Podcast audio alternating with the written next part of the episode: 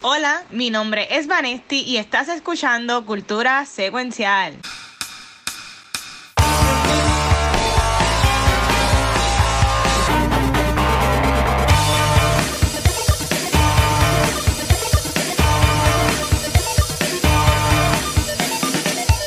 Saludos Corillo y bienvenidos a otro episodio de Cultura Secuencial. Mi nombre es Vanesti y venimos con un episodio súper, súper bueno.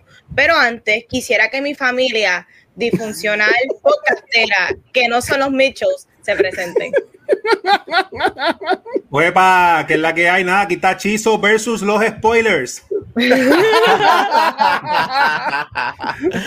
Ay, saludos, aquí está Cabucho Graham versus la cafrea de mis universos, pero eso es otra conversación. Eh, Ah, pero- pues, pero son Patricio premios. Son O premios. sea, Exacto. Yo- yo Ahora, no ¿vendrá eso hoy en Our Spotlight? No, ve- veremos.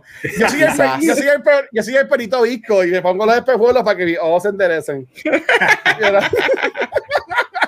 pero, ocho, no, pero en verdad. Yo, yo no vi Miss Universe tampoco, es que yo no veo noticias, hermano. Yo, yo estoy bien. Se, se puede acabar el mundo. Yo estoy aquí en mi casa pa- pasando calor, gracias a, gracias a Liberty. Sale de la Pero- casa ah, está el claro. apocalipsis, el mundo quemado. Y Luis, ¿qué pasó aquí? Todo el mundo. "¡Uy!", y yo, ¿verdad? Pero por la mascarilla, monté la mascarilla, yo no sé nada. Pero mira, Y Luis podcasteando. y ahora grabando, yo, yo, porque nadie está viéndome, o sea, nadie me ve, pero ¿por qué menos gente está viendo? Pero nada. Este, mira, vamos a empezar con, con lo que hemos visto. Eh, yo quiero, antes de, de eso, darle un saludito bien especial a la energía eléctrica y a Liberty, porque en esta última semana se ha portado conmigo una cosa espectacular. Pero gracias a eso, eh, eh, eh, eh, he vuelto a, a hacer el Watcher y ponerme a ver series y ponerme a binge cosas. Y una de las cosas que bingeé en el buen español es Ted Lasso. Y Dios bendiga a Ted Lasso. Corillo, si ustedes no han visto Ted Lasso, una serie que salió año pasado en, en, en iPhone TV Plus, en Apple TV Plus, en, en Apple TV Plus, y, que se ganó un premio, ¿verdad? El actor, este, Sudeikis. Él está ganando por mejor actor el Emmy en septiembre, sí. Sí, a mí me, me encanta saludar Este, mano, y si no han visto eh, Ted Lasso, vean la, la serie es tan chula. Eh, es, es un rayito de esperanza en este mundo gris y horrible que estamos viviendo ahora mismo. Eh, obviamente te vas a reír, vas a llorar. Y, y yo, me, yo me comí los 10 episodios en un día. Fue cuando vi, como vi Morning Show, que yo la vi Ujú. completa el mismo día. Pues así fue con, con esta serie y en verdad me encantó. Y lo bueno es que viene hace una temporada ahora en junio o julio, yo creo. So, no tengo que esperar mucho. Y ya la renovaron para también para una tercera temporada. So, que en verdad que si, si tienen algún equipo Apple que se han comprado en el último año y ustedes regalan un año de Apple TV Plus con cada equipo nuevo. Así que si no, tienes que pagar, creo que son como 10 pesos mensuales, en verdad, ni, ni sé, ni sé. Pero si no la han visto, en verdad, véanla y espero que, que les guste. Eh, vi otra película, eh, ah, no, ya, ya lo puedo decir, vi Cruella. Oh, Vi Cruella el lunes y gracias a la gente de Disney este, por invitarnos. Eh, no puedo hablar mucho de la película, pero ya, ya puse un first reaction, hice como lo- los sabientes del internet y, y puse como que, digo, tío Jay, puse como que mi reacción y mano, la película está bien cabrona. nice. O sea, yo Ok. entré, ya, ya, ya los reviews habían puesto que estaba bien buena, pero yo estaba antes como que bien, bien, vamos a ver. Este, pues la película está, o sea, yo, yo estaba gozando. La película es, mira qué tan buena es la película para mi opinión, que la película es larga, dura dos horas y pico, pero yo no la sentí. Sí, en mi opinión, pudieron haber dividido y hacer dos películas o hasta, o hasta una trilogía si, le- si expandían un par de cosas. Pero en mi opinión está brutal. Y, y estoy loco por verla de nuevo en, en, en en una pantalla grande, porque yo la, nosotros la vimos, no la vimos en CXC, la vimos en pantalla regular. Ok. Y, y se, pero había partes que se veía bien cool. Nice. O sea, los colores y las cosas, que es verdad que espero que les guste. La música está brutal. Emma, eh, Emma Stone seguilla. O sea, que en verdad que el cast está espectacular. Y nada, espero que la vean y les guste. Nosotros vamos a hablar de ella en un par de semanas. so. Pero nada, eh, Vane, ¿y tú qué has estado viendo por así? pues mira, adicional a que ya estoy por la tercera temporada de Attack of Titans, que eso es lo que estoy binging pero no quiero hablar todas las semanas de la misma en cultura. Yo estoy viendo la serie de Luis Miguel de Netflix. Este, Está voy buena. a hablar claro. Yo no veo muchas series hispanas. Yo no soy la Ajá. típica que se monta en el bandwagon de todas las series y películas españolas. Yo no soporto a Mario Casas. Perdóname. Perdóname, gente que le gusta y me quieren recomendar este Yeah. todo. Todo él. ¿me entienden? Pero sí me gusta Diego Bonita, sí soy fan de Luis Miguel y me sorprende que esta serie no es un Selena, esta serie sí está hecha con calidad, ¿me entiendes? Sí. Oh. ¡Eh, diablo! Selena está bien mala. Yo no he visto Selena. Selena está bien mala. Malísima. Uf, o sea, no, no- se nota que no es grabada en un estudio, sí graban on Ya, location, sí se nota que hay un budget grande detrás de esta producción. Y si te interesa Luis Miguel or La de not, Luis. yo creo que es una de las series la- de la latinas en Netflix que vale Eso la de pena ver. Este, a mí siempre me ha encantado lo que es Luis Miguel porque él es esta persona ultra famosa latino, pero siempre ha sido un misterio su vida. Conocemos de que él ha estado con múltiples mujeres, pero lo que es la muerte de su mamá o la desaparición de su mamá, su vida personal, tú sabes, es bien weird. Y como esta serie, pues creo que es producida por él y para ser Oh. producida por él, yo siento que él ha desatado muchas cosas que no típicamente cuando eh, la persona o sus familiares tienen control del source material, a veces se van bien biased, tú sabes, y tratan de pintar las cosas bien bonitas.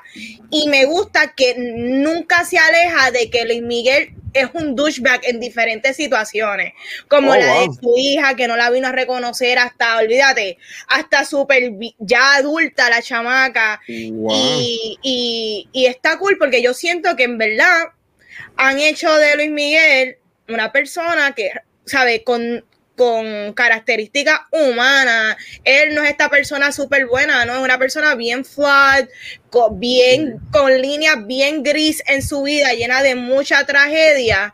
Y pues está cool. De verdad me gusta mucho la serie. Para mí la están haciendo bien. Y lo cool es que Diego Boneta ha hecho todas las canciones. O sea, él está cantando, no, no Oh. están utilizando a Luis Miguel. Va- Están Vane, utilizando. ¿ah? ¿él él es el de Rebelde? Es que ese nombre me suena. Diego Sí, Boneta. Diego, Boneta estuvo en, R- en Rebelde, Rebelde, sí. me acuerdo. sí. Pero sí, está cool, está cool. Yo veía Rebelde en casa de mi abuela cuando me, cu- cuando me cuidaban. pero, pero qué, pero qué culpa que he visto mucha gente hablando de ella. Y ya yo estuvo hablando que nunca, de Serena, que nunca me dijeron para hablar de ella, así que ya entiendo que es porque fue, porque está, No, está, quiero, está malita. uy. Ay, Ay, no. ok. Uy. Este, wow, ok, nunca. Eh, y Chisa, ¿y tú, mano, que has estado viendo ahora? Pues mira, yo vi el volumen 2 de la serie de Netflix Love, Death and Robots, que esta es la serie antológica, ¿verdad? Animada, que tuvo un season o un volumen 1 bien, bien reconocido. Y esta llegó pues, un poco más cortita, porque la 1 tiene 18 episodios, esta vino con 8, pero que aparte de que eh, fue un poco más corta, también en cuanto a la historia, se quedó también un poquito más, más cortita, porque aunque la animación en todos los episodios está 10 de 10, eso técnicamente no, no se compara. En cuestión del departamento de historia, tras que son bien pocos episodios, hay dos o tres que están bien eh, predecibles en cuestión de lo que se ha hablado muchas veces del sci-fi, aunque las historias del sci-fi no se puede contar mucho nuevo, mu- eh, nada nuevo, pero la forma en que lo cuenta pues puede ser interesante, pero tiene dos o tres episodios que son bien parecidos a cosas ya animadas con el mismo tema.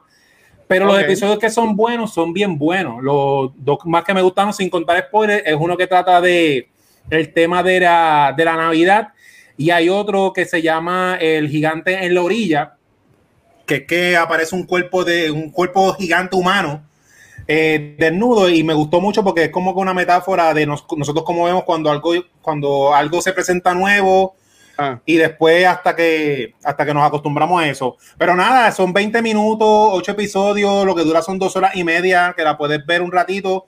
Sí la recomiendo que la vean porque lo que me gusta es que como son historias cortas así antológicas, mm, las ves más relax porque no tienes que como que concentrarte en que va a seguir una trama y todo. Y lo que siempre a mí me gusta de las antologías, y más cuando duran 20 minutos, es como en 20 minutos te cuentan mucha historia. Que siempre yo digo, porque hay algunas series que tienen episodios de una hora, cuando en 45 minutos lo pudieron haber contado. Pues esta serie pues, lo hace todo, verá, short and sweet. Y eso, pero y no tienen secuencia, es como si fuera la otra serie de Netflix que también es así, este Black, Black Mirror. Como Black Mirror, sí, no, no tiene secuencia. Son episodios así a lo loco, o sea, ok. La temática todo es como sci-fi, eso es lo único que tienen en común, pero no tienen ninguno tiene secuencia con otro. Y todos son todos son en muñequitos. Todos son animados. Hay uno que mezclaron CGI con live action, que Michael B. Jordan hace la, en la cara, pero ah. el efecto especial técnicamente ese está bien brutal porque no fue que le pusieron la cara en el muñeco, es que le pusieron la cara y como que le tiraron un glare. Y hecho está bien brutal porque es CGI, pero es la cara de él. Y ese está bien nítido, bien nítido. Ese, ese, episodio es de los buenos. ¿Mm? Yo también he visto las mira, algún día tengo que, verlo. Pero mucha gente está hablando, está hablando de, de esto que ya fuego. y, y, entonces, eh, Gabucho, tú vienes a hablar de lo que viste, que nunca lo habías visto y me, me, me, sorprende, pero wow, cuéntanos, ¿qué, qué, has visto, mano, en estos días? Yes, pero muy rapidito, este, algo impromptu que Luis no sabe, pero que salió hoy. Salió el uh. trailer de Love Victor Season 2. Sí. Ese fue el highlight de mi día. Yo, nosotros hicimos un episodio del Season 1 aquí. ¿El primero ustedes? Yo sé que nos gusta, exacto, yo sé que nos gustó muchísimo, yo sé que Van y yo estamos súper obsessed, el trailer se ve tan bueno, yo estaba en Walmart cuando salió, lo vi, yo estaba llorando en una góndola en Walmart, feliz de la vida, pero sí, por el trailer porque se ve tan lindo. Este, so, yes, eso. Este, mira, estaba los otros días en, en YouTube y sabes que YouTube te da ah. recommended videos y me salió ah. recommended una de las escenas de la película Oceans 8. Este, nunca la había visto, cliqué en, en, en, la escena, se vio interesante y vi que estaba en HBO Max, o la puse el otro día este, cuando me tiré en la cama a dormir y dije, la voy a poner de background, este, porque ya había escuchado que era fatal. Este, más rápido. que era malísima. Yo dije, ponerla de background para que me ha chocado más rápido. no me queda chocado y la vi. Este, mira, es de estas películas que la película no es buena, para mí no es buena, pero me entretuvo. Este, y yo creo que es una película que me entretuvo, yo creo que es por el cast. Sacando a Sandra Bullock, que la encontré malísima en el rol. De pero, Exacto, pero, pero todo el mundo, o sea, que Hello, Kate Blanchett, Helena Bonham Carter, yo soy fanático de Mindy Kaling, ella me encanta. Rihanna, Dios mío, mujerón. Este, so, el cast me gustó y, me, y la vi y me entretuvo por el cast. Me hubiese gustado que lo hubiesen dado más que hacer a todas pero como eran tantas, este, obviamente la aplicación iba a ser este, este, mil horas. Nada, este, si has visto la trilogía de Ocean's 11, 12 y 13, sabes que está dentro de ese universo, esto es una secuela donde supuestamente Danny Ocean está muerto. Pero el rumor es que no, que es que eso es, va a ser una excusa si es que regresa la, la, la historia de él específicamente. Sandra Bullock hace la hermana este, de él, que eh, she's recently released. Y again, ella Sandra Bullock para mí es very hit or miss. Ella me gusta mucho en los, en los comedies. Este, aquí ella no me gustó. Ella, she tries a little too hard cuando está haciendo drama y no me gusta. Este, pero Kate Blanchett, Dios mío, Kate Blanchett en leather, en una motocicleta 10 minutos lo que yo quiero, 10 minutos nada más, con eso soy feliz. Pero, again, no es la mejor película, me entretuvo. Anne Hathaway es buenísima en el rol de la Dixie actress. Este sí. está en HBO, si tiene HBO y no la has chequeado, chequeala. Yo encuentro que no es no es que es buena, pero tampoco es tan horrible como me habían dicho que era para mí hace lo que es, que es entretener. Es de estas películas que no son buenas, pero entretiene. So, la vi, nunca la había visto, no la odié, no me encantó. I had fun viendo a las actrices específicamente. So, it was, no, para mí no fue un desperdicio de dos horas. Para mí fue como que, ah, ok, cool. Y la química entre las, entre las actrices me gustó mucho. So, eso fue lo más que me gustó de la película. Yo, yo me acuerdo que yo la, eh, eh para ese tiempo todavía, ya que existía, yo creo, pero todavía como que no, estábamos empezando y no, no, no íbamos a los screenings, todavía no nos invitaban. Este, y yo, yo me acuerdo que yo la, yo la vi y, mano, yo me quedé por mi popcorn, porque para mí, y mira que yo amo, yo de aquí he hecho millones de veces, yo amo las películas de Ocean's Eleven, 12, 13, a mí me encanta Este, por esa película la hecho, mano, ma, ma, ma, Marita. En verdad que sí. Si hacen una Ocean's 14, que no sabe Sandra Bullock, que ella esté presa o algo, ¿sabes? Que por mí, es que Sandra Bullock a mí no me. Yo también lo vi a leer esto en Speak cuando le de movies, pero no me. No me encantó. Vale, tú ya mencionas que tampoco la has visto. Yo no la he visto. No sé por qué nunca No, la vi. Eso que yo soy No, fan no, de. Rihanna. No te pierdes de nada, no te preocupes. Pero ahora que esté en HBO Max, quizás un día que no tenga nada que ver o no tenga ahora 500 anime. que ver. Y viene, Pues- viene un par de muñequitos buenos, porque viene la de la de Batman nueva serie animada, viene la serie animada de Superman también, para HBO Max, so, Tiene par de cosas. vienen un par de cositas. Este, mira, Ocean's a- a- Eight, sí, está, está cabrón. Mira, aquí Metaverse nos puso que terminó de ver el, el, el MCU con el metaversito. Eh, y ya se sienta y ve las películas completas y hace preguntas y me cuenta lo que más le gustó. Eso está brutal, hermano. Me acuerdo cuando mi, cuando mi sobrina era más chiquita, ella le encantaba ver Shrek. Sí. Y, y siempre me pedía Shrek y la veía mi de ese y Fantasia.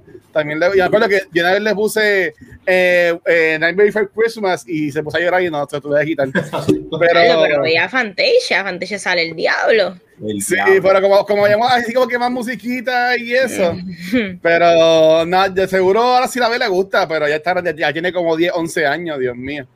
Pero, pues nada, pues nada, vamos a, hacer- a, a empezar. Ve antes Lazo, por favor, Corilla. Este, todo tuyo, Vane- Vanesita. Bueno, pues continuando con el programa, vamos con el que me alegra la semana. Así que, Chizo, dime tu blue cheese. Dale. Uf, Yeah, nada, gracias por ese intro. A la que sí tiene su celular controlado, que no se revela como en la película que vamos a discutir, subiendo fotos bellas del turismo interno. Mira, vamos Yes. allá. Este, nada, mira, buscando siempre lo positivo de todo, mientras es cierto que el physical media de coleccionar películas ha bajado bastante, a la misma vez el hobby se ha vuelto cada vez más curado para el coleccionista, no tanto para el público general, con estrenos en formatos 4K, como cuando mencioné el Día de la Bestia en episodio eh, pasado, y como el, el primer estreno que voy a mencionar hoy, y es que hoy eh, llega en, en formato Ultra HD de Alejandro Jodorowsky, llega la película de 1989, Santa Sangre, eh, la cual trata de un artista de circo quien escapa de una institución mental y se reúne con su madre sin brazos, que ya no tiene brazos, quien es la líder de un culto religioso, mientras él es forzado a cometer asesinatos brutales en nombre de ella, sirviendo de los brazos de ella. Mira, esta película yo la vi en- como en el 94 yeah, wow. y en VHS pirateado, que yo me iba a imaginar que le van a tirar en 4K, que eso demuestra que sí, ya ellos están all in, como que capitalizando de que ya que el público general no está comprando películas, pues vamos, mira, a los que compran películas. ¿Qué Brutal. suplementos especiales trae? Trae un documental de la película con el director y los actores, eh, una entrevista de Jodorowsky hablando sobre la restauración de esta edición de 4K y eh, una celebración en el 2019 de cuando la película cumplió, cumplió el 30 aniversario en un festival de películas de, de horror de México que se llama el Mórbido Festival. Así que esto es Prestige Format, esto es súper limitado. Esto hay que conseguirlo antes de que la hagan otra vez, porque yo en verdad ni me imaginaba que le van a tirar. Brutal. Sí. Nice. Eso es, eso es True Collector. Eh, ahora nos vamos para los nenes. Brutal. Mira, Sí, exacto. Con los nenes nos vamos. Y el segundo estreno es de Warner Bros., la película de Tom Jerry, o como yo le digo, el anti-Soul, porque Soul es la película que le gusta a los adultos y los nenes se aburren. Y esta es la película que le gusta a los nenes y los adultos se aburren. Y esta película, que es una mezcla de live action con animación, trata de Jerry, ¿verdad? Quien vive guilladito en el Royal Gate Hotel. Y contratan al gato Tom para que se libere del molestoso roedor antes del día de una boda famosa que va a pasar ahí. Esto trae pues los suplementos comunes del making of de la movie, enfatizando, ¿verdad? En esta ocasión el estilo de animación con live action y un suplemento de los actores discutiendo la rivalidad eterna del gato y el ratón y de cuál ellos prefieren. O sea, se nota que este special feature es para que el nene lo vea y, y se ría. El segundo estreno, seguimos con los nenes, ya que Disney eh, estrena Raya and the Last Dragon. Esta Uf. película la discutimos en el episodio 148 de Cultura Secuencial, la cual trata que en el reino de Kumandra, la guerrera Raya está determinada a encontrar el último dragón. Mira, yo la conseguí, el Steelbook de Best Buy, mira qué lindo. Esta, Nice. ¡Qué brutal! sí, mano. Esta trae eh, los, los, los suplementos eh, que se enfocan, ¿verdad? Está ahí Martial Artist, que es enfocado en los artistas marciales, ¿verdad? Que crearon las coreografías de acción. Pero interesante cómo ellos crearon las escenas de combate siguiendo la temática de la historia y las áreas que ellos que, que representaban. Y hay uno que se llama eh, We Are Kumandra, el cual detalla cómo de manera respetuosa ellos, los storytellers, mezclaron la cultura real del sureste de Asia en, un- en este mundo ficticio, porque Raya lo nítido que, que todos recordamos es que todo eso es de embuste, eso no existe, pero es basado en cosas reales y se notaba las diferencias de la, de la raya y de, de la- de las tribus y todo eso. Sí. Y este, eh, esa, esa es el, el segundo estreno. Y también tiene uno bien interesante que se llama eh, A Taste of Raya, que es un virtual roundtable entre el cast y el crew, cubriendo el proceso de hacer una película en medio de una pandemia. Así que ya este evento histórico, el cual seguimos viviendo, está siendo ya documentado en las películas que compramos y consumimos. Así que está interesante por demás ese, ese documental. Pero el estreno grande de la semana es la película The Father, que ganó los Oscars para mejor screenplay adaptado Brutal. y mejor actor para Anthony Hopkins. Esta es la tercera semana consecutiva de estrenos de películas de los Academy Awards, como es bastante común en esta época. Y trata sobre un hombre octogenario quien rechaza la ayuda de su cuidadora, mientras poco a poco sucumbe a la enfermedad de el demencia. Los suplementos especiales que trae se llama Perception Check, el cual habla sobre el proceso de adaptar la obra de teatro francesa a una película en inglés y trae otro que se llama Homecoming, que tiene mucho que ver, que es el making completo de la película, pero desde el punto de vista enfatizado en el director, de cómo en su opinión, el director dice que el formato de cine beneficia aún más el material original de la obra de teatro. Así que nada, eso fue todo esta semana. Cold Classic Obscure, dos películas para los chiquitines y otra Oscar winner para tu colección. Se acabó Blue Cheese. Yay! Thank Me you, thank you, thank you, Chizo. Mira, quería este decir que para los que no saben, es bien interesante que Jodorowsky ya tiene 92 años y lo lúcido que esté ese hombre, porque todavía el sol de hoy él hace entrevistas. Mira, cuando yo estaba, cabrona. Sí, cuando yo estaba buscando special feature que decía que el director habló, yo, pero yo me metí en Google a ver si estaba vivo todavía. Está vivo. No ha muerto el condenado y lo influential que él es actualmente para el cine. So, de verdad que thank you por eso. Gracias por traer obscure cosas también, Chizo. Pero tú sabes quién no es tan obscure, pero sí es elegante y es Gabucho, que nos trae Award Spotlight. Yes. No, Ahí está. yo soy tan elegante como a mis Puerto Rico en mis universo el domingo. Así elegante. soy Pero Tamar le fue. Wow. No, ella le fue muy bien. Ella tenía que Preciosa. entrar a las ok. 5. Ella, se Ah, ok. ella se veía espectacular, de verdad. Ella se Ok, veía entrar ok. a las 5. Pero es que pues, Ok. Zule- Zuleika Rivera es una cafre y votó en contra Ay, de Dios ella. así que, mío. pues, este, porque es la verdad. Todo el mundo sabe que Zuleika Rivera es una cafre. Ella será, la, ella será espectacular. Me dando pues una cafre. Mira, pero no, Este- viendo, no vieron a Barea en las esquinas buscando a la próxima esposa. Eso, ¡Ay, eh, sí, Ella la- Ella la Chacho, buscando quién es la próxima, cuál es la próxima víctima. Para divorciarse y darle la mitad de su fortuna. A Pero Zuleika es inteligente porque, chacho, money, money, money, money. Este, mira, Word Spotlight. Déjame, Dios mío, no puedo seguirle aquí hablando. Poco, poco. enfocarme. Awards Spotlight para seguir con mi, mi, mis semanas de las Best Picture Winners de los Oscars. Nuevamente tengo tres películas. Voy a comenzar con la ganadora del 1955 llamada Marty. Esta película debería ser retitulada y llamarse El Watcher, la biografía, y vas a entender por qué. ¡Eh, Esta diablo! película es un romantic comedy drama movie basada en un en una en lo que se llama un teleplay que eran para ese tiempo que se hacían obras por el radio este Ok. y cogieron una obra que se hacía de radio pues por ese tiempo se escuchaba mucho radio este y la convierten en película esta película cuenta la historia de un lovable y él mismo lo dice bear un lovable osito llamado este Marty este Yo, yo. donde él es un eternal bachelor este está eternamente soltero y desearía encontrar el amor de su vida y Este, dije lo del Watcher, la autobiografía, porque él eh, siempre está mencionando durante la película muchas, en I quote al Watcher, pasadas administraciones y como el no le han funcionado. Hasta que por fin conoce a esta muchacha en la que el poco, poco a poco se va enamorando de ella, pero las circunstancias son de que su familia, la familia de él, las amistades de él, como que no, no, ella no le, ella no le cae bien a ellos y él se deja llevar mucho por la influencia, especialmente de su madre y de sus amistades, hasta que al final él decide, ¿sabes qué? Esta es mi vida. Esto es una persona que por fin está interesada en mí tal como yo soy, no importa lo gordito, lo feo que él se considera y terminan, o te da la, esperanza de que ellos terminan juntos porque la, la, película termina en una escena súper cute, él metiéndose a un phone booth llamándola a ella para oficialmente decirle que él está enamorado de ella. Esta película es la cuarta película americana ganar el Palm d'Or y Luis, tú tienes que ver esta película en algún momento de verdad que tienes que verla porque yo sé que te va a encantar.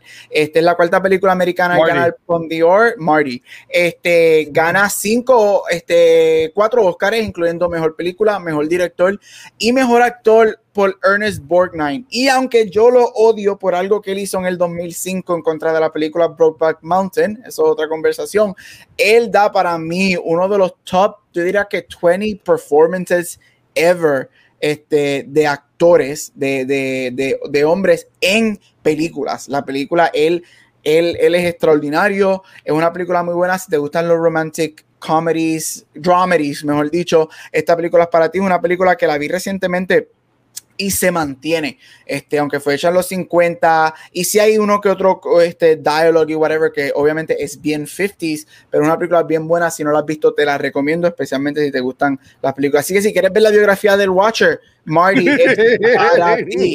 La segunda película que voy a mencionar es la ganadora de 1956 y es Around the World in 80 Days.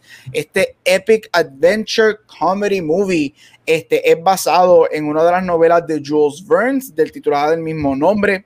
Y esta película stars David Niven, eh, Shirley MacLaine, Robert Newton y Mario Moreno, mejor conocido como Cantinflas. Este, oh, Y Cantinflas es uno de los actores de esta película. Este, uno de los actores principales de esta película. Esta película, el título básicamente te dice lo que es la película. Cuenta esta historia de dos este, hombres que hacen una apuesta para montarse en un, un hot air balloon y darle la vuelta al mundo en 80 días. Este, y la película te enseña todas las anécdotas que ellos pasan en cada país, este, que ellos hacen una parada. Este, es una película, es un considerando un epic movie, este, por lo grande, el scale, no solamente lo, larga que es la película, sino por, por, por, los settings y lo grande que es la película. La película, este, antes que Mary Poppins utilizara la integración de animación y live action Around the World in 80 Days lo hace. La película termina con seis minutos animados este, en ella y para oh, el 56 eso es grandísimo. Eso era algo que no se había visto anteriormente. Es muy buena. La película gana cinco Oscars, incluyendo mejor película, screenplay, cinematografía, editing y Score. Es una película muy buena que al día de hoy hay gente que dice que no era la mejor película para ganar de las cinco, pero es una película que se mantiene, es una película excelente que para mí hace lo que las películas deberían hacer y es entretener. Es graciosa, es dramática, te, te, te, te envuelve y aunque es un poquito larga, este, it holds up really well. Así que la segunda película, Around the World in 80 Days. Y para terminar rapidito, la última película es The Bridge on the River Kwai. Esto es un epic war film, ganadora de en 1957, y te cuenta la historia de cómo están tratando de manejar, de construir un puente para conectar dos um, pedazos de tierra durante, eh, durante una guerra específica. Esta película fue nominada para ocho Oscars, ganando siete de ellos, incluyendo oh, película, director y mejor actor por Alec Guinness, mejor conocido como Obi-Wan Kenobi en Star Wars. Este, esta película es excelente, es un tragedy movie. El final no es el más feliz, pero es basado en um, cosas reales, así que obviamente, pues no, alguien que muere no lo van a dejar vivo porque en la, vida real él murió de esta manera. Pero una película muy buena, si te gustan las películas de guerra, esta para mí está en el top 10 de las mejores películas de guerra ever made. Es una película que se mantiene bastante bien. Cuando tú ves algunos de los estereotipos estereotipos asiáticos que tiene, ahí es donde puedes haber esto un poquito de problema, pero acuérdate, esto es una película, como siempre digo aquí, las películas tenemos que ver con los lentes del tiempo en el que fueron hechos, y sí. eso no, no, es para decir que es bueno o malo, pero una película del 57, si te gustan las películas de guerra y quieres ver, quieres ver a Alec Guinness o a Obi-Wan Kenobi en algo que no sea Star Wars y puedes ver el grandioso actor que Alec Guinness es, esta película es para ti. Así que estas son mis tres películas de hoy. Así que see you next week. Br brutal. Pero ven acá, ellos, eso fue antes de, de que yo naciera, ¿sabes? ¿Cómo ellos sabían que mi vida iba a ser así? ¿Sabes? Como que tengo esa tú, tú, estás predestinado, tu, tu vida Ah, es, estás predestinado. ok. Mira, te, te, va a gustar, yo fíjate, a los, yo creo que a los de las tres, yo diría que Marty es la más, este, es la más appealing al público normal porque esta temática es un love story, que o sea, son temas más, más temáticos, este, pero yo sé que a, a Luis, este, a ti te encantaría esa película. Por lo que dijiste, ya, ya, me la, ya la quiero Te ver. fascinaría Yeah. esa película. De las tres, yo diría que son las tres más más appeal. Y Around the World in 80 Days es otra película que yo recomiendo mucho. Una película que también entretiene. Sí, es muy buena y tiene, ¿sabes? tiene el espectáculo y circos y, y, y flying y naciones. Es mu- muy, muy buena. Por eso que hay Definitivamente. muchos remakes, ¿verdad? Porque ese nombre también me Está el suena. remake de los 2000, que si no me equivoco es con Jackie Chan. Por vi favor, esa. no la vean. Porque es buenísima. Es que Jackie Chan. Es un tesoro. Jackie Chan es un tesoro. Él es un tesoro, pero eso muy- Pero sí, esa película es bien popular. Este, hay muchos mucho remakes. Hay esta, yo creo que esta miniserie es como de los de 70 de, de, de esa novela que la han hecho. Es muy buena también. Eh, eh, Around the World in 80 Days es el family film. Es este family film, este que aunque es de los 50 se mantiene. Y pero el Watcher tienes que ver Marty porque Marty eres literalmente tú eres Marty. Wow. Ahora yo quiero que verla para ver al Watcher. hasta en el película. físico, hasta en el físico, tú afeitas a Watcher y Watcher es Ernest Borgnine. Buzz Lightyear. Buzz Lightyear. Sí. Pero antes de que vea Marty, tiene que ver Before Sunrise tri- freaking trilogy. Qué mierda. Oye, No, no, paréntesis, no. Vane, el año que viene son los nueve años, que se supone que tengamos una otra cuarta parte. Yo creo. Yo Son cada nueve siento, años. yo siento Sí. que la grabaron en pandemia. ¿Tú te imaginas que de la nada salga una cuarta parte? Ah, Y tienen que hacerlo. Yo siento, sí, yo siento en mis venas que lo hicieron. muero, me da algo a mí, me da Me algo. muero. Yo ahora, y me dicen, todo el mundo me la ha recomendado, vale, algún día tengo, tengo que verla, tengo que verla. Sí, por favor, te va a gustar mucho. Ok. Bueno, vamos para el tema de la semana y vamos a estar hablando de The Mitchells vs. The Machines. Y esto es un animated sci-fi comedy de Sony Pictures Animation. Y en ella seguimos esta familia un poquito disfuncional, donde embarcan en este road trip y se topan con un robot uprising. Pero qué tal me pareció la película. Yo encuentro que ella es entretenida del saque y me encanta la dinámica de la familia porque no es perfecta y yo creo que así uno puede identificarse más con estos personajes. Katie es esta joven quirky que no todo el mundo entiende y quiere ser una filmmaker y me parece genial ese aspecto de la movie. Eh, hablando un poquito de lo que es la animación, me gusta porque tiene este estilo parecido a lo que es Spider-Man Into the Spider-Verse con estos detalles que resaltan emociones y acciones, la Sí. cual obviamente tiene los mismos producers con Lord and Miller, so super cool y quiero ver más animación de estas dos personas. Me gusta de la movie que toca unos temas difíciles como lo que son las relaciones familiares, cuando no necesariamente sabemos cómo comunicarnos y terminando hiriéndonos no tan solo a nosotros, pero a ellos también, y cómo en momentos debemos de ser gentil uno con los otros.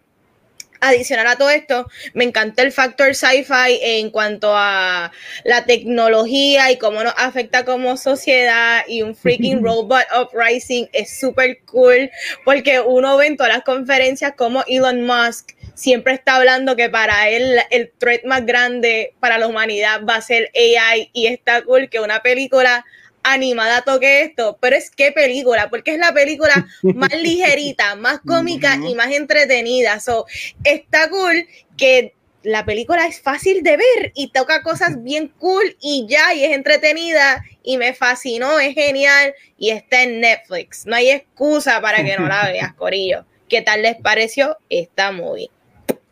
Uf, ya, ya, el de Giovanni se llama las 10 razones por las cuales no te debes perder de Mitchell versus The Machine. Este, nada, a mí la película me, me, gustó un montón. Yo, como dije, la había visto en. Yo la empecé a ver en un lunch break.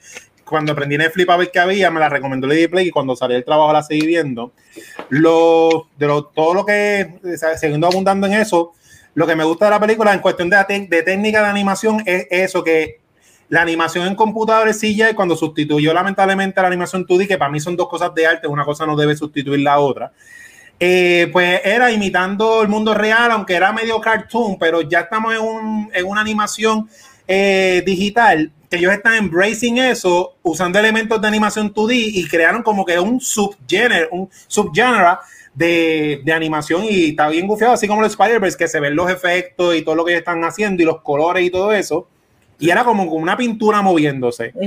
Lo de la familia me encanta también porque aunque a mí me encanta Disney, eh, todo el mundo sabe que Disney tiene una caja y una fórmula que no se puede salir mucho de ahí. Este, en cuestión de todo lo que ellos hacen, live action, animación y otras compañías como esta, pues pueden presentarnos familias un poco más reales, porque hay veces que las familias que presentan en Disney se quieren mucho y son como que perfectos. Y esto es de verdad una familia al garete sin querer, porque la familia, como tú dices, se quiere, pero cada cual tiene su issue y tienen que, con, que convivir, que eso también me, me encantó. Y nada, eso que tú dices del tema del, del AI versus man, yo siempre desde Terminator soy fanático de eso. Aquí te lo presentan de una manera bien, bien creíble bien normal, eso de que, de que ha, ha usado un update es que empieza la revolución. El celular mío a veces yo no lo puedo usar, ya yo soy el papá, porque el celular a veces yo no quiero usar y me sube de automático que tengo que esperar cinco minutos lo que hace restart, así que me identifique con ello. Pero lo más que me gusta es que cada personaje lleva su historia, los jóvenes y los adultos, y todo converge. O sea, que no es ni una película para los nenes ni una película para los papás. Las dos historias están ahí a la vez, a la vez, a la vez, hasta que pasa todo, todo el final y está en el guapa de los streaming, en Netflix. en verdad, como yo dije, a mí me gusta todo, pero cuando yo creo que es legit, es que esto es de que si esto hubiese salido en el cine, estuviese hecho un montón de chavos. Esto compite en películas de Disney fácil. Mira, esto para mí es un hidden gem en Netflix. Yo nunca vi promoción para esto, yo nunca vi trailers de esto. Esto de la nada apareció salió. Y lo que me encanta es que la película es tan y tan buena que está cogiendo un word of mouth y la gente la está viendo, porque me acuerdo que esa semana que salió de momento se convirtió en un trend en Twitter, un trend en Facebook. Este, so, esto es un hidden gem. A mí la película me encantó. Este es, como dijo Chizo, esta película es mejor que Soul, que ganó el Oscar de mejor película animada. I'm sorry, I'm sorry, pero es la verdad. Este, la historia es tan relatable. Algo que dijo Chizo que iba a decir, y me encanta que él lo dijo, es que esta película, para mí, yo creo que la palabra family movie a veces es tirada bien al garete solamente porque es animación y cosas así. Pero Chizo dijo, hits the on the que esta película sí es la definición de lo que para mí es un family movie, porque tiene historias que acapara tanto a los niños como a los adultos. Yo cuando la vi, ya la he visto dos veces. La primera vez que yo la vi, yo dije, ah, ok, cool, super chilling, family movie. La segunda vez que la vi, yo dije, esta película es hecho para los millennials. Si tú creciste en los 90 específicamente, esta película es para ti. Porque tiene todos los hidden little clues y jokes que la gente de los 90, todos nuestros classmates, que ahora son padres, van a entender, van a verla con sus hijos y van a entender todo eso. Y me encantó, me encantó la familia, me encantó este Katie, la amo, la amo, ella es mi spirit animal. Me encanta, yo soy como Vane, me encanta todo lo que tiene que ver con la tecnología y technology uprising, porque obviamente FBI agent que me escuchas, te amo. Este, yo sé que, o sea, estoy esperando el día, por eso yo le doy yo le doy always gracias a Alexa, porque yo no quiero que ella cuando esto pase me mate, para que por lo menos ella tenga su memoria que yo le decía gracias por las noches. Este, mira, me encantó, la animación es perfecta. A mí me fascinó mucho los lo vibrante que es la película. Me encantó lo in your face retro feel que tiene y eso para mí funciona. Eso es algo que puede irse bien off the rails bien rápido y se puede ver medio cursi, pero a mí me encantó. Este, yo, si esta película no compite el año que viene en los Oscars, yo no sé qué está haciendo el branch de animation, porque para mí esta película hasta ahora es el frontrunner en esa categoría, aunque es bien temprano, pero se lo merece. Y como dije, es un gem. Es un gem que, y lo dijo, esta película a veces salió en el cine, esta película hubiese arrasado en un era normal que no fuera COVID, hubiera arrasado en la taquilla, porque la película es excelente y es un rewatchable movie. Se deja ver muchas veces. So I loved it. Mira, e, esta película para mí fue, como ustedes todos han dicho, una sorpresa. Yo me acuerdo que antes que se acabara el mundo, esto, esto fue de las últimas, de los últimos emails que ahí me llegaron de parte de, de, la, de las compañías. Y es que Annette, que e, e, era de parte de la, cuando estaba aquí en Puerto Rico en la oficina de, Sony, nos había enviado esta película que se llama, que se iba a llamar The Universe of Machines, pero después le cayeron el nombre a Connected y después le cayeron el nombre de, de Vuelta. No. Eh, eh, este, porque me acuerdo que ella todo eso nos enviaba como que para, hacer los, los, posts. Y me acuerdo que de la vuelta pues, la, la, tasaron, como pasó con todo el año pasado.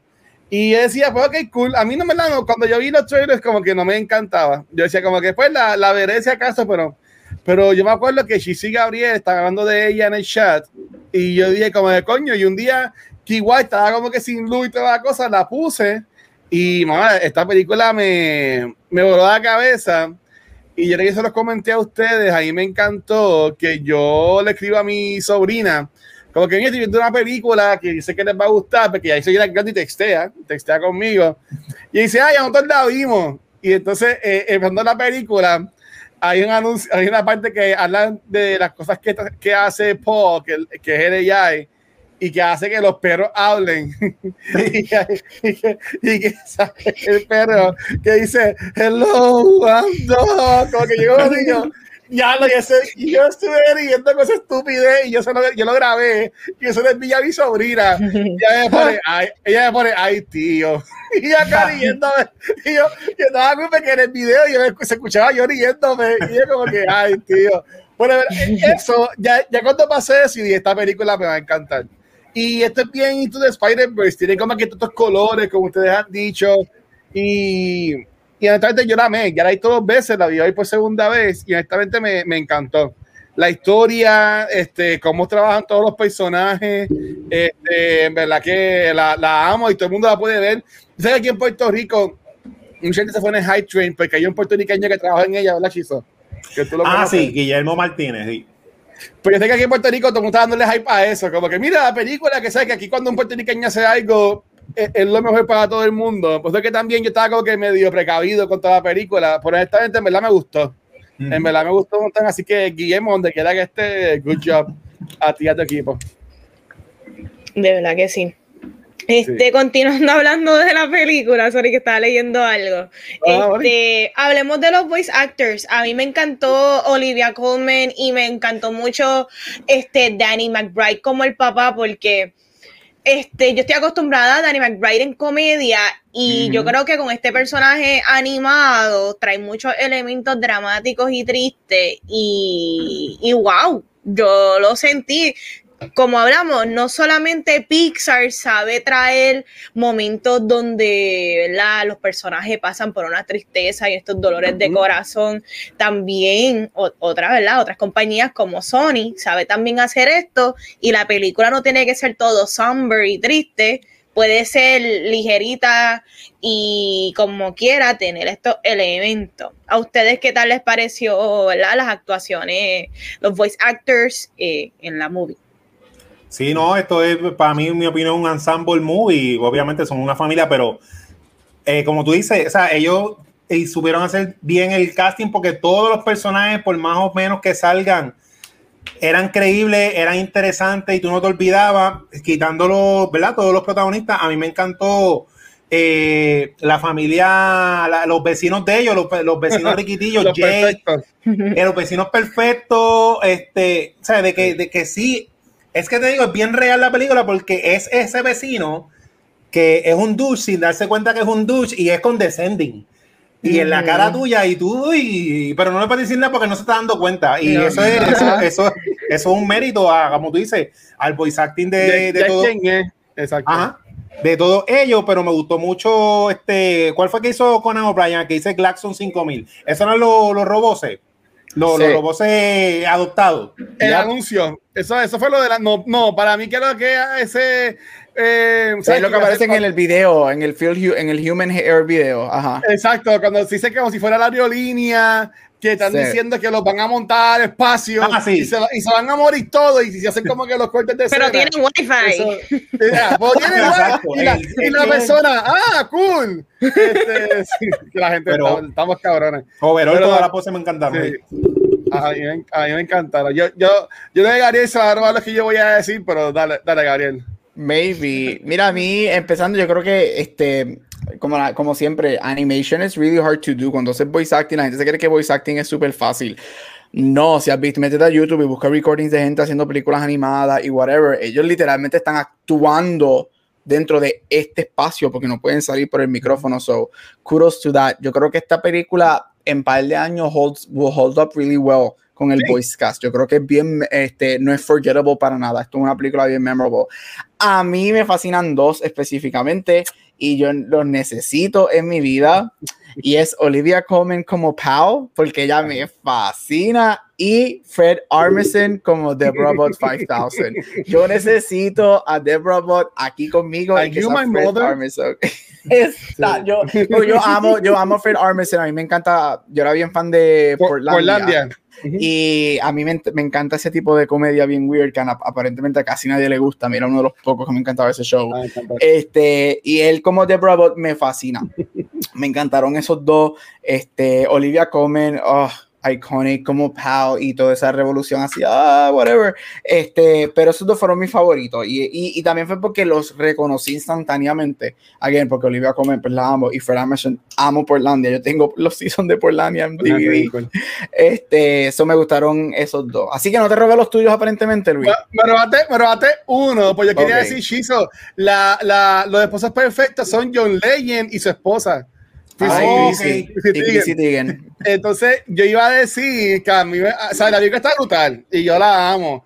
Pero a mí los dos robots que son Beck Bennett, y tengo la IMDb abierta, sea que no los nombres, Beck Bennett y Fred Armisen son, para a mí me, me, encantaron. Cuando ellos le están explicando cuando tienen que ir para el sitio, para el Best Buy, como quien dice, y, uno, y uno ahí como que ya el Chile y el otro, no, porque se van a morir y van a explotar, y, y ahí me encanta, pero algo súper estúpido y súper cool es que en, este, en esta película hay un pop que, que, que, está bien loquito, que a mí me encanta. Este, pues eh, eh, en, esta, en Instagram hay muchos perros, ¿verdad?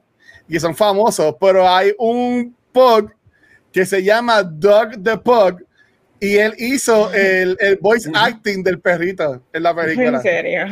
Qué cool. busqué, búsquelo así, Dog the Pug. Yo lo, yo lo seguí cuando vi la película, porque lo, viendo videitos, siempre veo videos después cuando estoy acostado y, y, lo, y, y eso estuvo tan estúpido, pero tan chulo, de que le hayan puesto un perro a mí me encanta cuando mueve los ojos. Pero no, verdad que el voice acting a mí me, me, encantó. Yo nunca he sido muy fan de Danny McBride. Este, yo siempre le encontré que es bien douchebag, pero en las películas que sale, siempre sale de douchebag, en mi opinión. Este, pero, pero en esta tuvo cool, como, como el papá. Pero la Katie, uh, Abby, Abby Jacobs, que hizo de Katie, se, se, seguía, en verdad. A mí me, me, encantó, me encantó. Broad City, ella, si no han visto Broad City, que ellas de Broad City vean ese show espectacular. Ok. Eric Andrew, el que sale en la película que hablamos también aquí de Bad Trip, también ah, es, el, es el Mark. Es el Mark, sí. Continuando con el segmento, mira, esta, eh, esta película a mí me recuerda a Pepper Ann. Yo no sé si ustedes veían esos muñequitos Sí, Pepper cuando Ann. eran chamaquitos. Pepper, Ok. Pepper Ann, Pepper Ann. Este, cuando Gabriel menciona que es super millennial, obviamente, si tú eres millennial, en los 90, pues cuando tú consumiste mayormente este, los muñequitos y todo eso, so, tiene ese estilo bien Pepper Ann, bien este, todo ese estilo de muñequitos que dieron durante todos esos tiempos, que como que la comedia a veces como que media física y rapidita y chiste y bla, bla, bla, y momento dramático y me, me gusta ese estilo que tienen, definitivamente. Y tocando como siempre momentos favoritos, mi momento favorito de la movie es mayormente los del papá eh, y cuando los nenes o el papá ven las escenas como que grabadas de los videitos Oh, de sí. Cuando eran chiquitos y, y está cool porque a veces, ¿verdad? Uno crece Ajá. y uno nunca entiende los por qué los papás son como son o uno se cree que uno es bien diferente a ellos y uno termina, uno tiene más en común con ellos de lo que uno cree. Y a veces simplemente uno tiene que hacerle una pregunta o hablar de ello, conocer su pasado. Y, y ahí uno puede como que, ah, ok, eh, fulano es, es como es porque él pasó por esto, wow, él también pasó las mismas cosas que yo pasé, ¿verdad? Y las mismas frustraciones.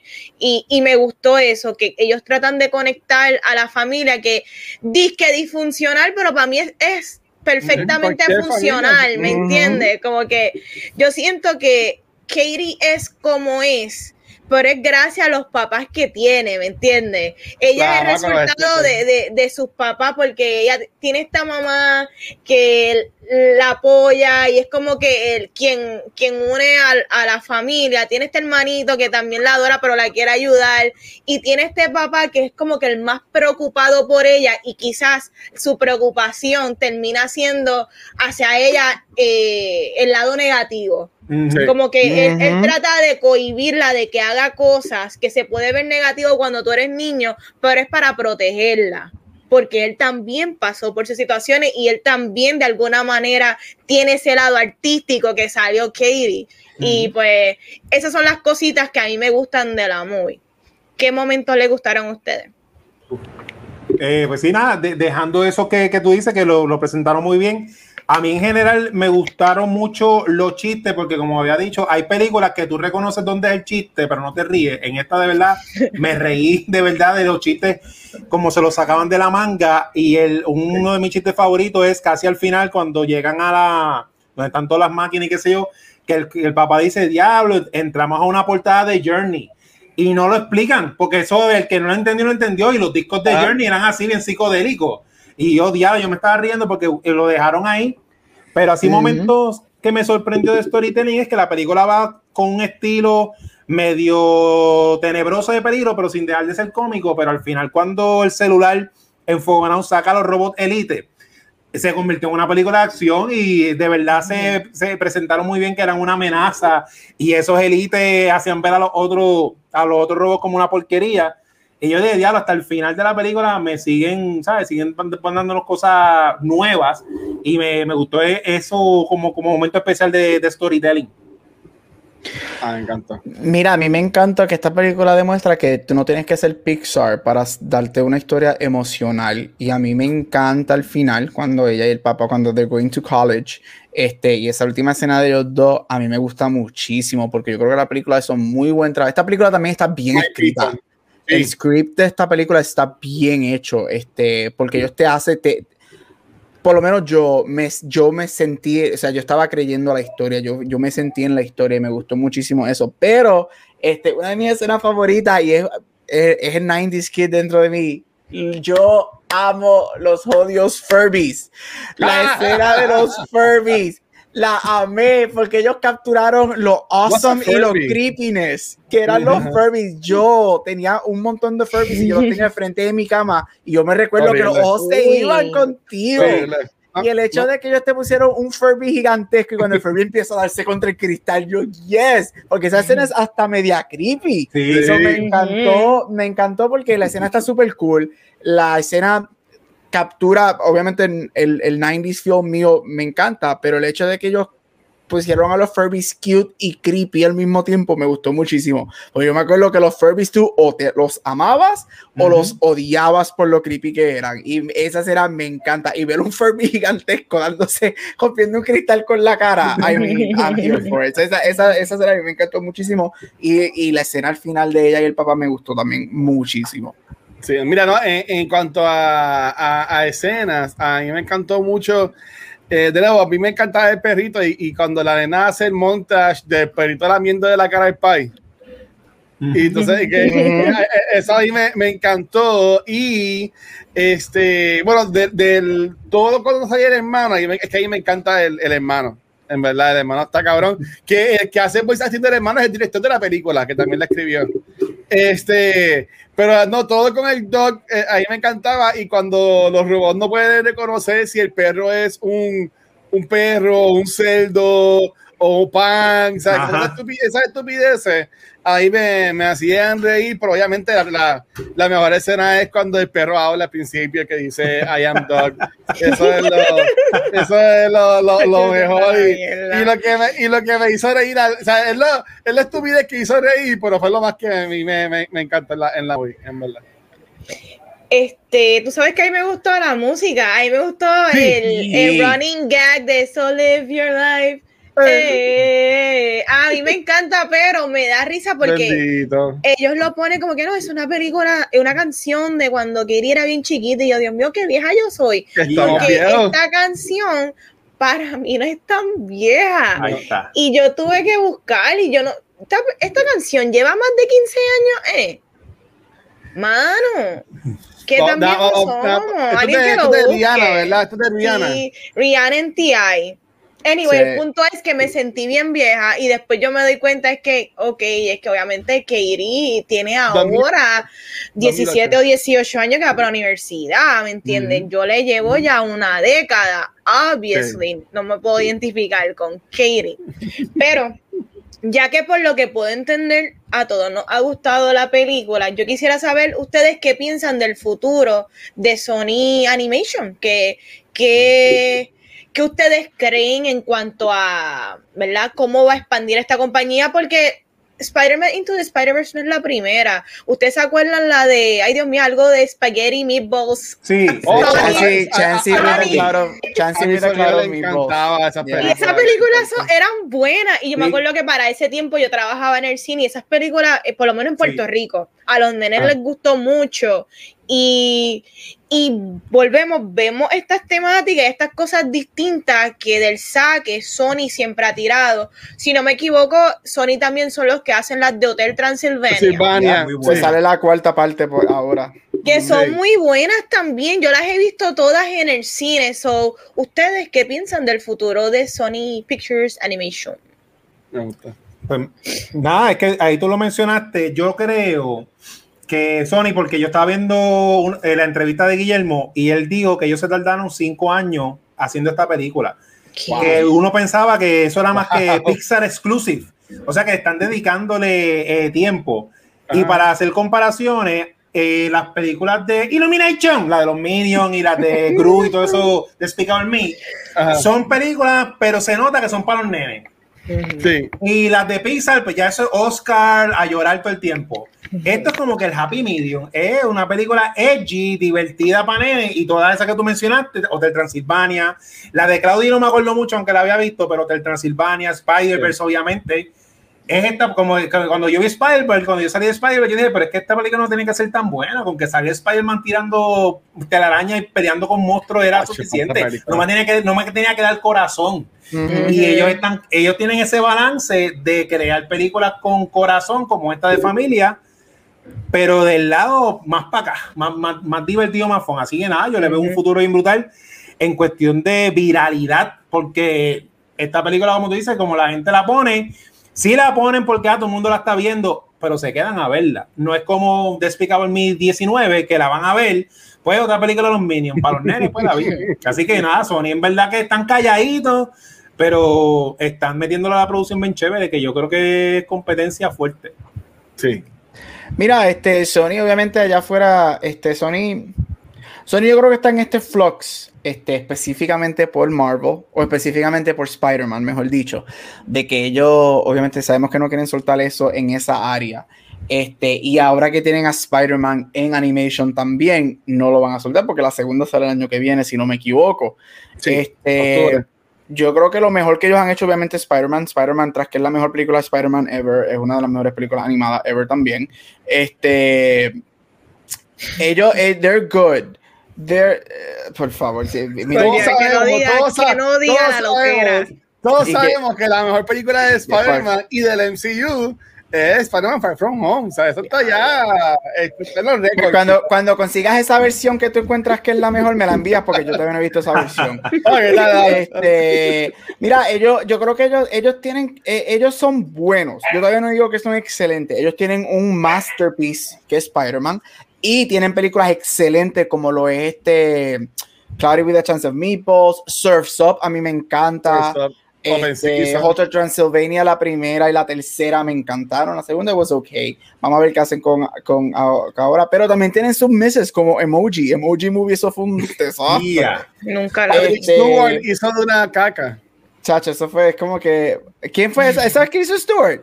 Ese, la voz del de, el emoji de caca fue eh, Patrick Stewart. A Patrick Stewart. Sí. Ah, yo, eh. te juro, yo entendí Kristen Stewart. Yo dije, pues, un reflejo Ah. de la vida real. No, Este, Bendito, Pero mira, no, ellos, ellos son buenos. Acuérdate, lo Mira, que pasa este- es que en lo que es referente a los estudios de animación, este, eh, acuérdate, está Pixar y Disney, básicamente empate. Yo diría que Pixar por encima. Pixar, Disney, entonces después está gente como está Sony Animation o está Miyazaki con todo el anime, este y ellos, pero esto es tan cool, que yo creo que lo, lo que los salva, no diría los que los salva, yo creo que los, los que lo que los va a mantener a ellos bien, bien en la competencia Spider-Man. Si Spider-Man 2 Into the Spider-Verse es igual o mejor que la primera, Sony Animation tiene un futuro buenísimo. Aquí con Mitchells and the Machines, que para mí, yo he visto, estaba leyendo el repertorio que ellos tienen de animada, este, creo que lo he visto todo. Este, Mitchells and the Machines yo la pondría como número 2 en las películas que ellos tienen animadas behind Spider-Man. Están por buen camino, están por buen camino. Que no se vayan por el lolling que se está yendo Pixar, eh, que haciendo, dándole emociones a todo y se está Lo dañando. mismo. So, espero que no hagan eso, pero hasta ahora yo creo que ellos tienen un buen camino y lo que viene, que es Trans- Transilvania 4, Spider-Man y una película que se llama Vivo, se ven interesantes y le, de- le da el, el- le puede dar el auge a ellos, for sure. Sí.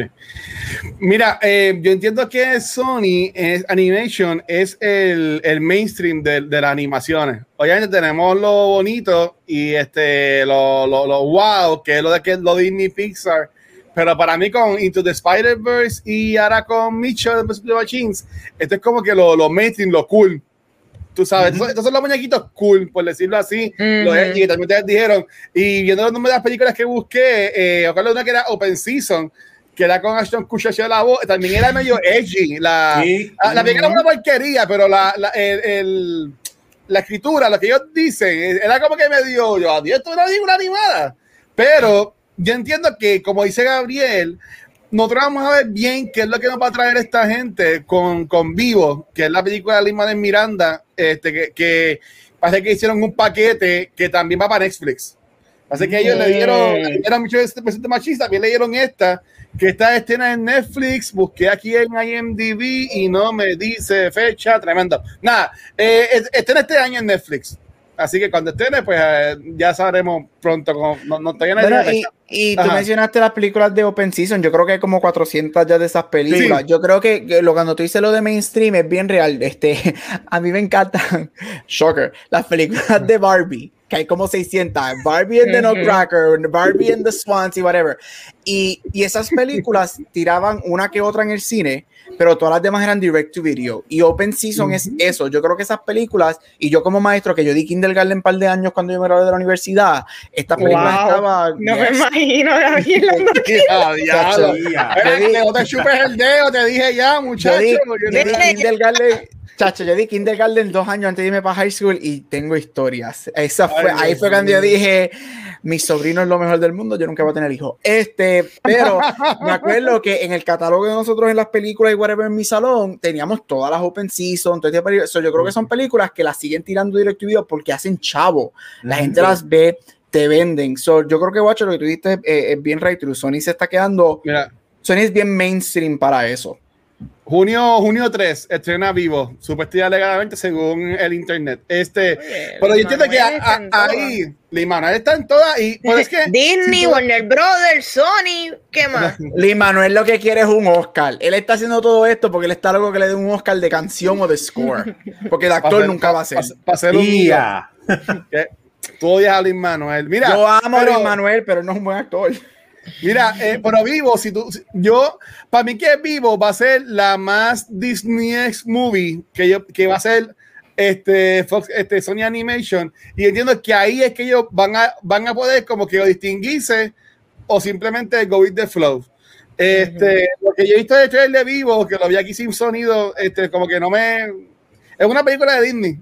Ah, este, pero no es algo distinto como lo que fue Mitchell, como lo que fue Into the Spider-Verse. Y obviamente estoy súper seguro que también van a romper con Into the Spider-Verse 2, porque o sea, si ellos ya llegaron acá arriba, ya tienen que buscar la forma de seguir este, subiendo de nivel. Pero esto yo estoy, yo estoy pompeado, ¿sabes? Este, ¿Sabes lo que pasa?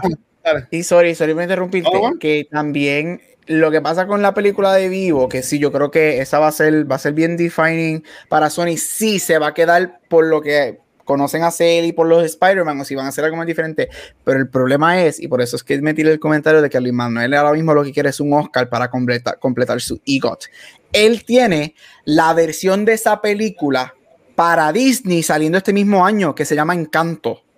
encanta. Es Las dos son exactamente- de él. Las dos, él, es- él es- él está haciendo la música para ambas. Lo que pasa en vivo, él es el voice actor, más Y está también haciendo la y y música, y en este Encanto, él está haciendo la música. Él quiere ese Oscar, pero cuando tú miras la historia de lo que es vivo y Encanto, las dos van a acaparar o están buscando el mismo público. Son dos historias latinas, música latina, dos animaciones que se espera que salgan, compitan para los Oscars, y ahí es donde viene el issue de que si tú pones el Disney Machine contra el Sony Machine, desafortunadamente Disney nah, va a ganar. No, viendo las fotos que tienen de encanto, ya le, le da tres patas, tres patas a lo que he visto de vivo. Pero es boricua, como que Isla del Encanto, algo así, ¿no? Eh, no, esta se ve. Es que mm, no, no voy a decir nada. No, Encanto, lo- Encanto es, decir si- en- si es feíto, pero nada. me quedo- Encanto es en, es, si no me equivoco, creo que es en Colombia. Colombia, Colombia. Colombia. Ok. sí, Y este, Colombia. Estefani, Estefani Beatriz es la, la que hace la voz del personaje principal. Y en vivo está Lin Manuel con eh, um, la que hace de, de- de Dios mío, de, Guardianes de Galaxy, la puertorri- no, no es puertorriqueña, es Zoe. Saldana. Zoe. Saldaña, sí. Ella, Oye. ella va a estar. Pero tú sabes que Ay. Disney, obviamente, acu- acuérdate, el Disney Machine, sabes que Encanto va a acaparar más gente que ellos. So, hay, hay, hay que ver que entonces qué pasa con Vivo comparado con Encanto. Este, ojalá las dos hagan millones y millones, porque mientras Gloria más Estefan historias latinas, vivo. mientras más latinas, mientras Gloria Estefan- mira, para mí que las dos hagan un billón de dólares, porque mientras Hollywood necesitamos más historias latinas. Pero hay que ver, porque Luis Manuel está, está como el arroz blanco, está metido en todas porque quiere un Oscar y hay que ver qué, qué va a pasar con, con, con- en lo que referente a en vivo, referente a, a Sony Animation. So, traigo esa conversación referente a lo que dijo, va, preguntó Vane, qué va a pasar con Sony Animation y qué va a significar vi- este, vivo para Sony Animation. Pero tú sabes cuál es la película animada más edgy de Sony Pictures. Sausage Party. Y ellos Yeah. hicieron Sausage Party. Así que mira qué tal que ellos también le meten a películas de adulto, papi, animadas. Esa Yes. guía, esa Por guía, ahí. ese final de esa película, yo estaba como de, ¿qué es esto? Yo estaba como de, ¿qué es esto? ¿Verdad? No, está brutal. Esa película está, esa película yo estaba on todavía estoy on board porque yo la he visto muchas veces y me encanta, pero estoy en el cine y yo cuando Rogen. desde que decapitan al tipo hasta el final yo dije ¿qué? y la sala estaba llena de nenes chiquitos y yo. ¡ah! ¿qué es esto? No puedo creerlo. Ay, pero esa orgía de comida. Never forget. El taco. El hot dog, el hot dog y el pan deforme. Ay, Dios mío, señor. Verla. No, tienes que verla, pero no la veas con tu nena. Este, No. No, eso no es una película de niños para es nada. fuerte, Flor, es fuerte. Este, no, pero está. Porque entiendo que ellos tienen, tienen, obviamente es que Disney es Disney, tú sabes. Pues Disney últimamente también es de catito. eh. Esta película del, del, del, del Merman, del Merman, como que no Eso sé. es Pixar. es no. Eso, pues Disney no es Pixar. Eh, son, ok, Pixar es parte primos, de son primos. Pixar le pertenece a Disney, pero como compañía son compañías diferentes, son compañías de animación. Está Disney Animation, que es Frozen, toda esta gente, y está Pixar, que es eso. Pero es verdad, estoy contigo, Pixar está medio flojito. Hello, mira Onward. Hello. A mí Yahweh me gustó más que ser un sucio. A mí Yahweh me gustó más que Soul. Si nos vamos a poner a comparar. Ay, las dos son igual de flojas. Soul, Soul con la parte esa del gato, en verdad fue una porquería. Esa, esa media hora del gato la pudieron haber quitado. ¿Sabes lo que pasa? Es que Pixar, Pero- Pixar, lo que pasa con Pixar, y, y van en la conversación, tú ya abrió, la pregunta ya abrió esta conversación de todos los estudios. Lo que pasa con Pixar, y Bendito. yo amo Pixar, porque Pixar yo te aseguro que todos nosotros hemos llorado en varias, o si no, casi Ah. todas las películas de Pixar. En Soul. Películas de Pixar fueron revolucionarias que cogen las historias de niños y las empiezan a llevar a, a temas más maduros y todo ese revolú. Lo que pasa con Pixar es que en la última década ellos han tenido hits, porque para mí Inside Out es grandiosa, eh, pero se han quedado en lo mismo. Entonces están haciendo la misma historia. Está como Disney en los 90, que todas las princesas tienen el mismo, el mismo cuerpo. Pero ahora Pixar tiene todas las mismas películas. Vamos a darle emociones a todo el mundo. Eh, vamos a darle emociones a los animales. Vamos a darle emociones a los juguetes. Hay un meme que dice emociones a los juguetes, emociones a los animales, emociones a las emociones. Y ahora en Soul, emociones a la gente negra. Y es como que... Wow. Eso es lo que decía el meme, porque, o sea, y es como que Pixar se está quedando en lo mismo. Pixar tiene que wake up porque nos está dando la misma historia, pero en diferentes settings. Y ni lo que tiene que hacer es tirarme ya Big Hero 6 2. Vamos a tener una- una- una- un Uh, problema. sí. Vamos a tener un problema si ni no me traiga otra película. Ah, tú sabes que sí. Oye, yo lo, cada vez que hablan de raya, nadie lo ha mencionado ahora mismo. Raya Siempre total, pienso también. en vamos a matarnos en la raya. Sí, Así que. Corillo, Corillo, recomendamos Mitchells vs. The Machines. Yeah. Sí. Yes. Y, y, y véala, mira, este, yo, yo quiero hacer un, antes de ir un paréntesis, una, una, una película hermosa. Pero en el- uno de los reviews que yo vi, ellos trajeron esto y quiero comentar si ustedes- se dieron cuenta. Ellos estaban diciendo de que el, de que el nene, y como, me- como quité la página de International Movie Database, voy a buscarla de nuevo, eh, como eh, eh, el nene siempre tú lo ves que es como que bien inteligente, que está con los dinosaurios y toda la cosa, de que, que, haya- que la persona que está dando el review, que le gustó, porque como que, como que se veía que maybe el nene podía estar en el, en el spectrum, este, eh, pero como que no se enfocan en eso. Al igual de la, de, de la muchacha. Sí. O sea, cada, cada vez que ella habla de felicidad, de lo que ella le gusta, vemos el arco iris, vemos. Y al final de la película, la mamá le pregunta: Mira, tu amiga quiere, va a venir para acá, ya son, ya están, ya son steady, ya te, ya te pide el sí, como que viene para acá para Navidades. Y Ajá. eso a mí me, me, me encantó porque como que lo, lo, no- lo, lo ponen, que está brutal, que es como que parte de, de, de, de la vida Normal. y como que no se enfocan. O sea, ustedes que como ya- que se- ya- se dieron cuenta de eso, como que de you Claro. Claro, ya es momento de, yo creo que ya estamos en un momento que las, en el, en el cuenta de Katie, que fue lo primero que yo vi, obviamente, como alguien que trabaja en eso y que me identifico como Gato se Revolú, yo dije, ya es momento de que la sexualidad no necesita ser parte de la historia. O sea, que es algo que, algo que vimos en Schitt's Creek, por ejemplo, la Exacto. sexualidad nunca, está. no tiene que ver nada con la historia, it's- it, it just is. Y eso me encantó de Katie, me encantó, eh, me encantó que ellos hicieron eso en esta película, que it just is. No, no es un plot point, no es nada. Ajá, it is. Y ya es momento de que las películas, ya, ya pasamos, ya pasamos los momentos de que la película se base en coming out y ya estamos en un momento que es como que it is, it, it is, it's Exacto. part of it y ya se acabó. Ujú. Estoy de acuerdo. Y lo hicieron muy bien. Yes, muy bien. A, a- a- a mí me a mí me encantó. So, so, ya. Y, a mí- y me encanta el nene cada vez que se pone nervioso se iba corriendo y se tiraba por la ventana. Sí. Y el- estaba brutal. A mí, me- a mí me encantó el nene. El papá dice, va a tener que hablar con este nene, como que es normal, como padres que quizás no entienden lo que está Ajá. pasando el nene, ya tienen que hablar con este neta, como No, y, que- y lo, y lo de la nena, como que, ah, eh, eh, que ese es mi amigo. Y él, sí. No, no, no, no sé quién mí. Y y se va corriendo. La, verdad que, de nuevo, cositas que no tenían que irse tan, tan, tan duro con el nene, pero lo hicieron y quedó brutal. ¿Sabes? Me, me, me, me encantó. Pero nada, mira, an- antes de irnos, este, un anuncio. Eh, nosotros, en como en dos semanas, vamos a ponernos una vacacioncita. Este, pero gracias a eso, la semana que viene vamos a tener double feature, por llamarle así, de nuestros programas de cultura secuencial y Back to the Movies. Este, que son dos de los cortos que grabamos en vivo acá en Twitch. Así que empezando este domingo, eh, 23 de mayo, a las 7 y media, vamos a grabar el episodio nuevo de Back to the, de, ah, de cultura secuencial, enfocado en Spiral. Eh, sale Chris Rock, sale Sam Jackson. Este, eh, y a mí, a mí me gustó. No sé si ah, yo había visto reviews que a mucha gente no haya gustado, este, pero yo, yo honestamente no sé si que, que esperaba menos, pero a mí me gustó. Eh, este, por eso lo haremos del domingo. Y a las 9 de la noche, eh, con el episodio de Back to the Movies, hablando sobre Batman and Robin, siguiente tema de las películas de nuestros Guilty Pleasures. Y entonces el lunes regresamos también con to the Movies. Y el jueves también venimos. Así que esta semana van a haber dos episodios de cada programa. Y eso es todo para ustedes.